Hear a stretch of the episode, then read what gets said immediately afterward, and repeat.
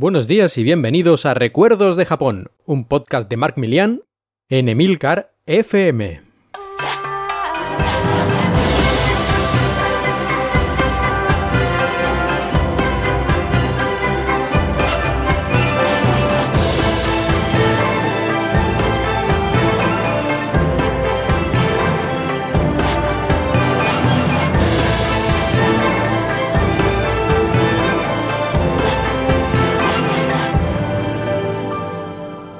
Capítulo 2. Los primeros días. Segunda parte.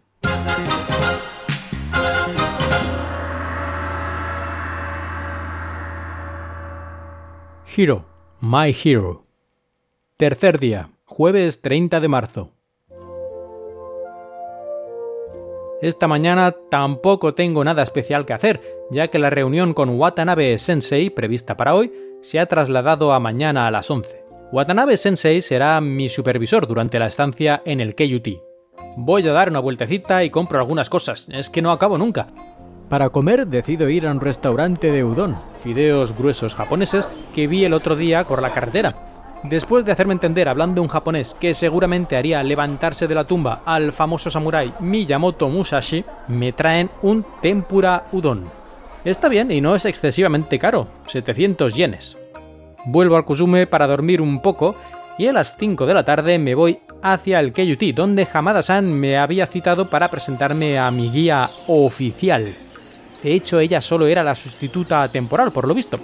Él es Hiro-san, un estudiante miembro del laboratorio, aunque nosotros creo que lo llamaríamos oficina o grupo de estudiantes, de Watanabe Sensei, donde yo voy a estar. Me saludan y los tres caminamos 5 minutos hasta el Kataji Ryo para darme la que será mi bicicleta.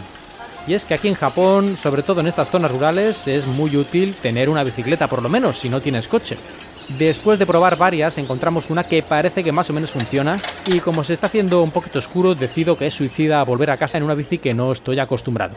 De todas formas, Hiro-san aprovecha para mostrarme las instalaciones de la universidad, y explicarme un poco cómo va todo. Su inglés es casi ininteligible, pero se nota que se esfuerza. Debería yo poder hablar más japonés.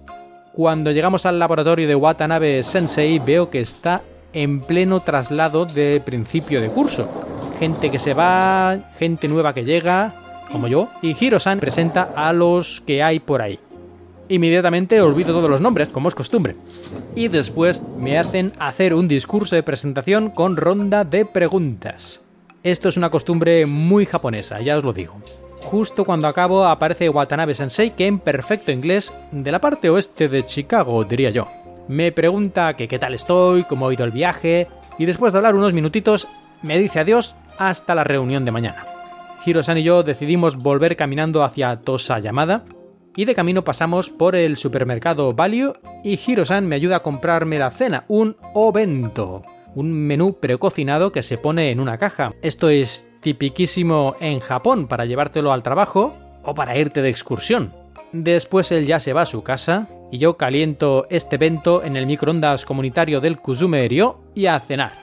Bueno, y a reinstalar las copias de seguridad del disco duro que se había cascado un poquito Windows espontáneamente. Puto Bill Gates. De repente alguien llama a la puerta. ¿El Mossad? ¿Tan pronto me han encontrado? Cojo mi pistola semiautomática MK-23 Socom, abro la puerta de una patada, hago una espectacular voltereta y...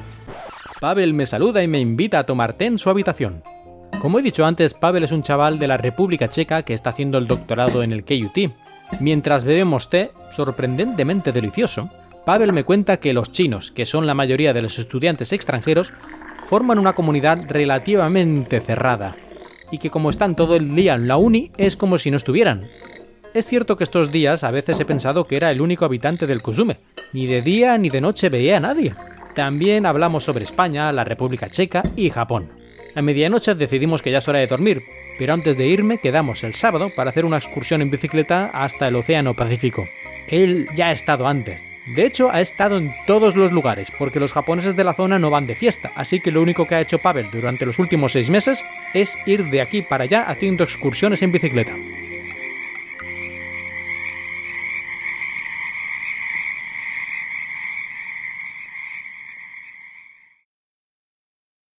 El hombre de Hokkaido. Cuarto día, viernes 31 de marzo. Me despierto tarde. Así que en cuanto acabo de afeitarme, corriendo hacia el Keyuti. Me reúno con Hiro-san y vamos los dos a ver al profesor Watanabe, que por cierto es de Sapporo, una ciudad en la isla de Hokkaido, al norte de Japón. Es un hombre bastante simpático así de entrada, y estamos un ratito hablando en su despacho de qué tal estoy, si me gusta el Kuzumerio, la ciudad, y al final acabamos de hablando de anime y manga.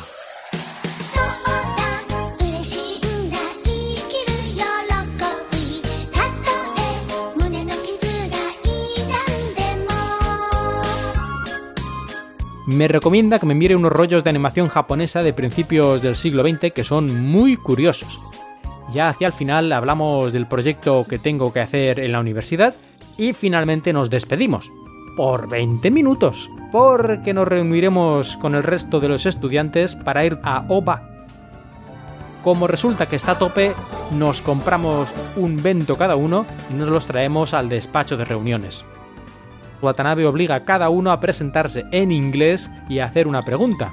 A algunos les cuesta tanto hablar el idioma de Shakespeare que me hacen sufrir y todo. Watanabe pregunta sobre la historia de España, de Cataluña, dice que conoce varios profesores de allí y de otros temas. El sensei se va porque tiene aún más reuniones, aquí los japoneses siempre trabajando.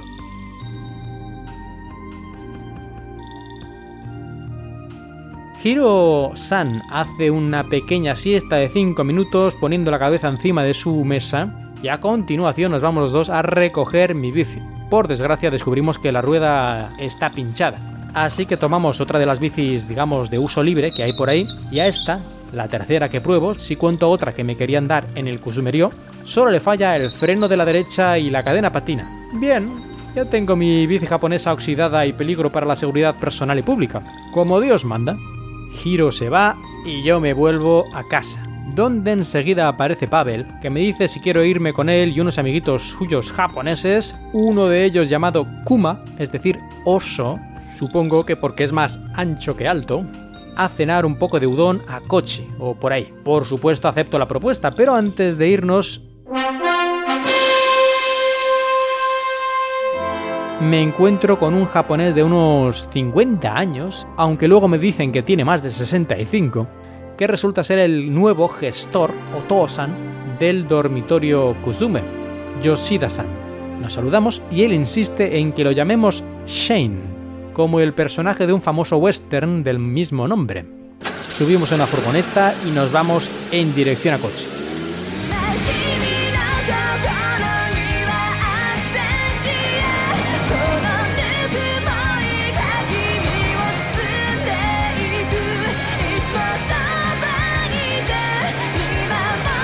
Comemos en una especie de restaurante franquicia de udon y a continuación vamos a una tienda de manga más grande que cualquiera de las que haya visto jamás en Valencia. Y recuerdo que Shikoku es el Japón más rural y pobre, de hecho para muchos japoneses es casi como otro mundo.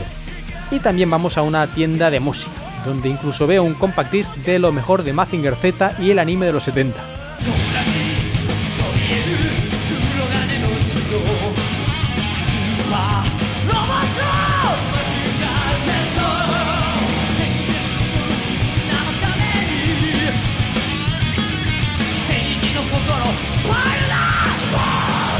Volvemos a casa con la música J-Pop a todo volumen en el coche y de hecho tan a todo volumen que cuando llego a mi dormitorio todavía me resuenan en la cabeza. Extraño viaje.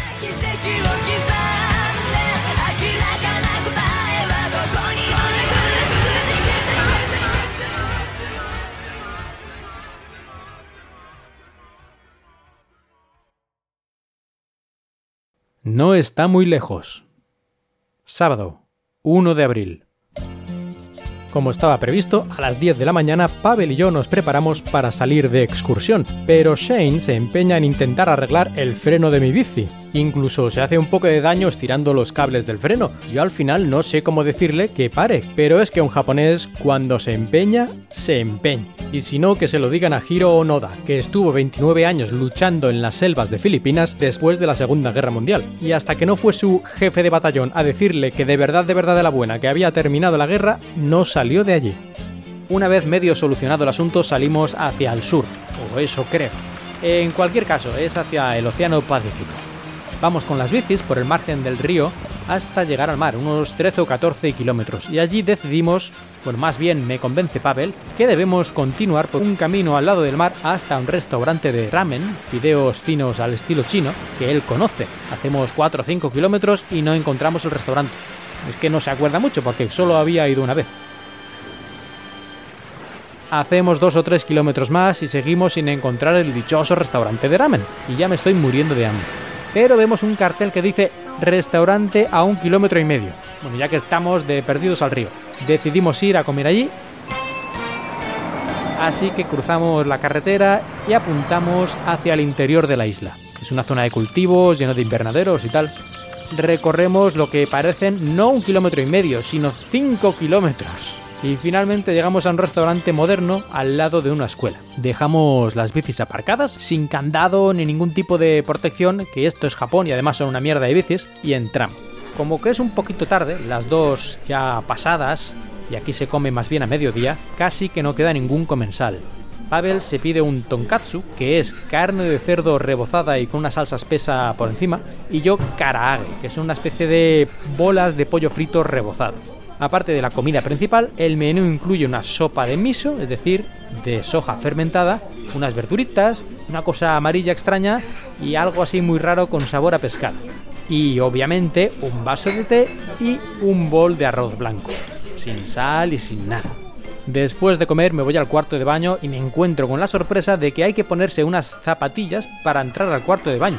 Como no tengo ganas de quitarme mis zapatos, entro así disimulado en un santiamén con los zapatos normales. ¡Ay, estos extranjeros! Nos montamos en la bici y emprendemos el viaje de vuelta. En cuanto llegamos a la playa paramos un poquito a descansar y hacer algunas fotos y continuamos el camino. Aunque yo ya estoy hecho polvo, pero polvo, polvo. Yo es que yo no voy nunca en bicicleta. Y aquí de repente me, me meten en el Tour de Francia. Finalmente llegamos a Tosayamada a las 6 de la tarde estoy realmente reventadísimo. Hemos hecho, yo diría que unos 50 kilómetros, pero es que además también hacía 10 años que no tocaba una bicicleta. De todas formas, aún me quedan fuerzas para hacerme una tortillita con patata y cebolla, que el otro día lo intenté, pero con el aceite ese extraño que me recomendó Hamada-san no quedaba nada bien. Por suerte, hoy he comprado aceite de girasol, que dentro de lo que cabe es más aceptable. También hay aceite de oliva en el supermercado, pero es bastante, bastante caro como para cocinar con él habitualmente. Y con esta tortillita se acaba la semana. El sábado es el último día de la semana según el sistema inglés que utilizan los nipones.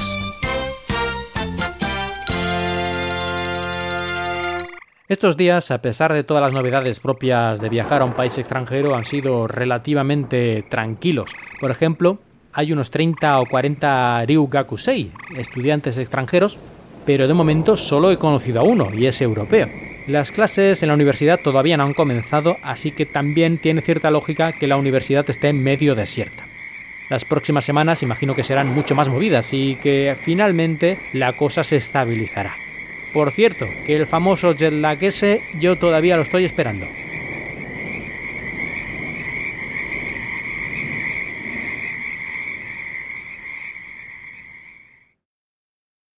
Informe especial. Kuzumerio. El Kuzumerio es un edificio de dos plantas con una terraza en la parte superior. Hay unas 30 habitaciones. Mi habitación individual es como la de un hotel de dos o tres estrellas, por decir algo. La única puerta que hay, aparte de la de entrar, da un pequeño retrete. Es una habitación pequeñita, es cierto, pero no me siento asfixiado ni mucho menos. En la habitación hay una cama, una mesa, bueno, más que una mesa es una especie de tabla que va de lado a lado, un armario, una silla, una ventana, una pequeña nevera y una cocina pequeñita con un fuego eléctrico y un fregadero. La cocina es bastante angosta, pero está bien para hacer pequeñas cosas, una tortillita, freír un poco de carne, calentar algo para el desayuno y poco más. La habitación también tiene aire acondicionado, gracias a Dios, en verano, y no incluye televisión.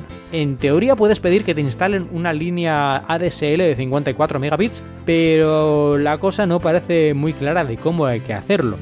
La habitación tampoco incluye absolutamente ningún extra, ni platos, ni paellas, ni trastos de limpieza, ni nada de nada. Aún suerte que incluye las cortinas y el colchón, y el edredón. Si pagas 20.000 yenes te dan un kit con todo nuevo, pero a mí tampoco me importó mucho, así que yo dije que no, que uno de segunda mano, supuestamente lavado, ya estaba bien.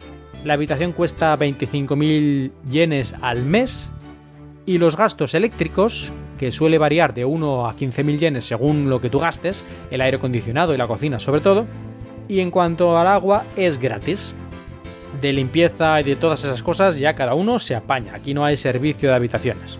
En el tejado del Maison Kuzume hay unas lavadoras gratuitas y un tendedero al estilo japonés. En la planta baja o primer piso, según los japos americanizados dicen, están las duchas, tanto de estilo occidental como de estilo japonés, un par de microondas, neveras para guardar congelados y una tele y sillones para, por ejemplo, ver el Mundial de Fútbol todos juntos. El lugar donde se encuentra el Kuzumerio es muy tranquilo. Hay una vía férrea próxima, pero apenas molesta y de noche no pasan trenes, así que no hay ningún problema. Al lado de campos de arroz y montículos con árboles. Además, en Kuzumerio no hay ni una chica. Las chicas se las guardan en el Kataji-ryo, al lado de la universidad. El Kuzume está a unos 20 minutos en bici. Los dos dormitorios son solo para extranjeros.